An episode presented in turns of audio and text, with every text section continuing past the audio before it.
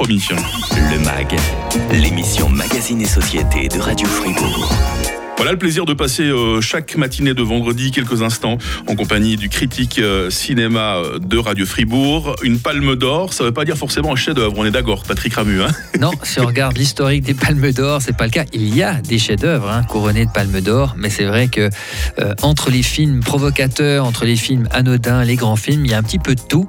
Alors effectivement, pour ce film-là, il faut pas entrer en se disant que c'est forcément un film qui va faire l'unanimité. Ce film-là, c'est sans filtre. Il arrive dans nos salles cette semaine. Voici sa bande-annonce. Thomas, when you're able to hold the captain's dinner. A toast to love. I'm not a fan of fine dining.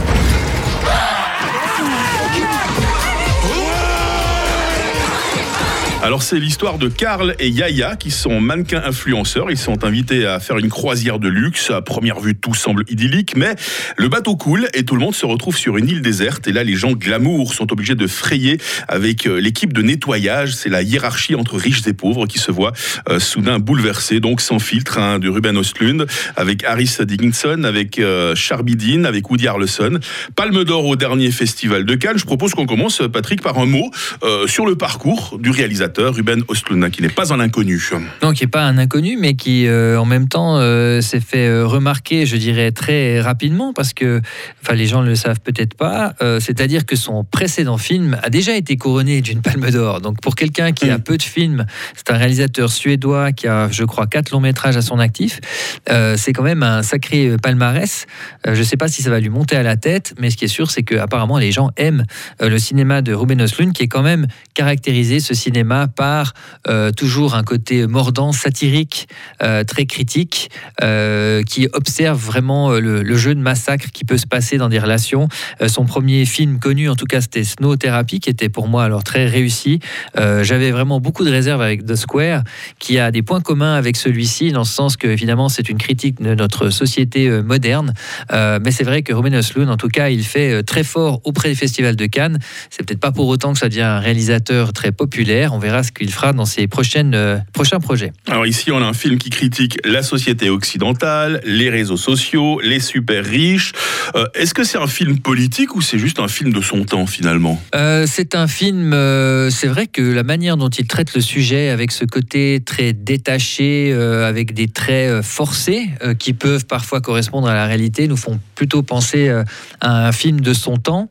et notre, notre époque, notre temps n'est pas forcément des plus on a effectivement la, la, différence entre les super riches et, les pauvres qui continuent, continuent de, de, de, s'agrandir. Et euh, c'est un film sur l'exploitation euh, des classes, c'est un film sur l'oisiveté, euh, sur l'obscénité aussi de ces, de ces, notamment les oligarques russes, etc., qui se retrouvent sur une croisière qui cristallise tous les, travers de la société moderne.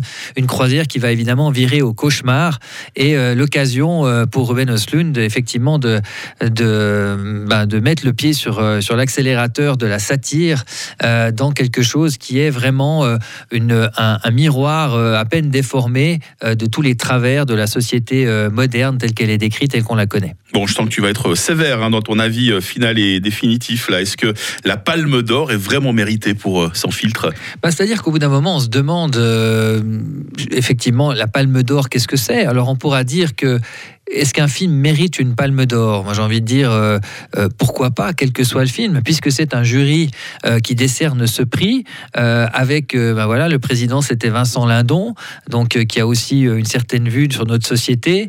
Donc peut-être que c'est un, film qui a capté l'œil du jury, mais après, c'est le problème, c'est qu'on veut en faire un symbole. On veut aussi rendre, disons, mettre la lumière sur un film en disant c'est un film important.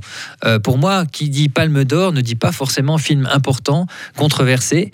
Euh, et pour moi, tu l'as dit, c'est plutôt un film de son époque. On a l'impression qu'on a voulu euh, signaler, euh, comme on l'avait fait pour Michael Moore et son Fahrenheit 9, 11 là, en mhm. septembre, qui était un peu une, critique, un, miroir de ce qui se passe aujourd'hui. Alors, je ne sais pas si la palme est méritée ou non. Il y avait certainement des films, sur le point d'un point de vue cinématographique, qui étaient sûrement plus important en termes de pur cinéma. Et après, c'est presque un geste, un commentaire, une réaction d'un jury.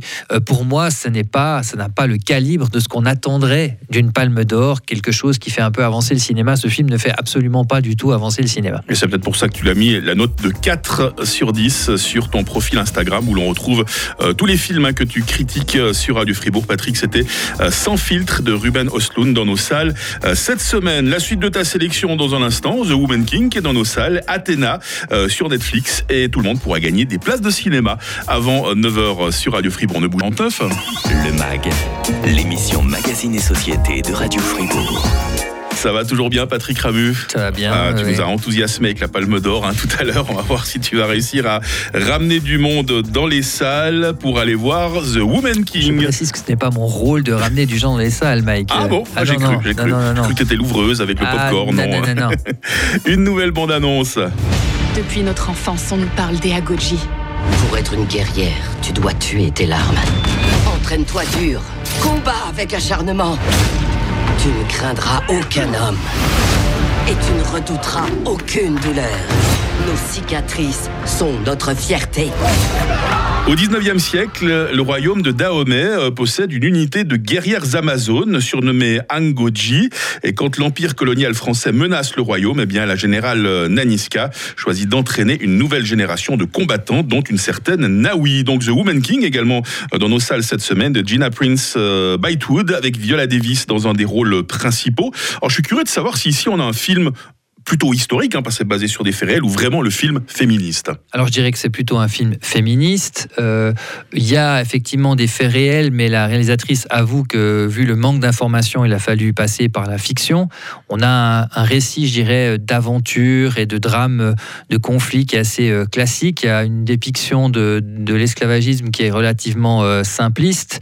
et puis je trouve que c'est un film, ben, malheureusement, pour répondre à ta question, féministe, eh bien il fait pas vraiment avancer la cause euh, du, féminisme pour moi, parce que on a l'impression qu'aujourd'hui, il suffit qu'un projet puisse se monter pour que déjà on ait fait le travail, parce que le simple fait qu'il existe, euh, c'est déjà euh, suffisant. moi, j'attends plus. Euh, je trouve que ce film est d'une pauvreté incroyable en termes de cinéma. Il n'y a pas de proposition, c'est une succession de plans. Alors il est compétent, euh, la manière dont il est fait est compétente, euh, le récit est bien construit, mais c'est du vu et revu, c'est du sous, même si c'est évidemment pas du tout le même genre, mais on a l'impression qu'il y a un petit peu ce renvoi à Black Panther avec quelque chose de plus historique. Mm. mais c'est filmé d'une manière extrêmement pauvre. Et la réalisatrice, c'est celle qui avait fait The Old Guard avec Charlie Theron qui était sorti sur Netflix, qui était vraiment déjà très mal fichu. The Woman King. Bah, pas facile, hein, le métier de critique euh, dans nos salles cette semaine. Voyons si tu as trouvé, euh, Patrick, quelque chose sur Netflix qui te plaît davantage. On écoute une nouvelle bande-annonce. Mon frère est décédé à 0h30 cette nuit. Pour la mémoire d'Idir, et les coupables seront traduits en justice. Calme. Il est inadmissible d'imaginer que les policiers protègent leurs collègues et prétendent ne pas savoir qui a fait ça dans ce quartier d'Athéna où tout le monde se connaît.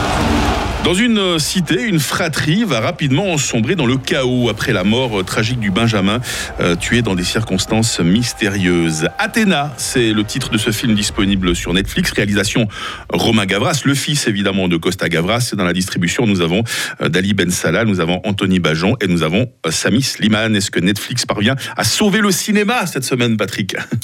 Eh bien, c'est un film qui va au moins diviser. Alors, mmh. sur le fait qu'il est, qu'il est visuellement intéressant, bien réalisé. Euh, on peut effectivement confirmer que c'est une sorte de prouesse technique. Euh, le long métrage débute avec un plan séquence assez hallucinant euh, et, qui, et, qui, nous met directement dans le sujet à un tel point que quand ce plan séquence finit à peu près au bout de, allez, on va dire 12-15 minutes, ah on a presque envie de dire, bon, ben, j'ai vu le film, c'est bon, on peut s'arrêter là. Et le souci, c'est qu'après, en fait, on reprend ce même schéma de plan séquence, de, de, de situation immersive, de manière extrêmement peu variée, euh, avec une histoire qui est quand même assez simple, mais qui évidemment, l'idée, c'est de faire simple pour justement montrer la révolte, montrer, montrer le, à la manière des misérables, mais je dirais plutôt dans la dernière partie du film Les Misérables, de, de montrer vraiment que c'est on est au, au bord de la guerre civile et c'est un film rageur. Donc euh, en termes de film coup de poing, comme on dit souvent, Mhm. euh, c'est réussi. En termes de, de jeu, c'est quand même plus approximatif. Les personnages manquent complètement d'épaisseur. Les dialogues euh, sont vraiment relativement pauvres. En tout cas, c'est pas un film qui m'a convaincu. Mais alors de là à dire qu'il est inintéressant, j'irai quand même pas jusque là. Athéna, c'est donc euh, sur Netflix. Vous gagnez vos places de cinéma. Le MAG, l'émission Magazine et Société de Radio Fribourg. J'espère que vous avez bien entendu ce qu'on raconte euh, depuis le début, ce que Patrick Ramu raconte dans le MAG aujourd'hui, un MAG 100% cinéma. Euh, quelle mésaventure arrive au personnage dans le film Sans filtre, Palme d'Or à Cannes? Trois propositions. The ship is going under. Leur bateau coule, leur train déraille, leur voiture a un pneu crevé. Vous jouez par WhatsApp 079 euh, 127 70 60. On attend votre réponse accompagnée de votre nom et de votre adresse euh, complète. hein. On vous souhaite bonne chance pour des places de cinéma valables sur l'ensemble de la programmation de nos salles partenaires euh, Cinémotion et Arena. À la semaine prochaine. Bon week-end, Avec Patrick. plaisir.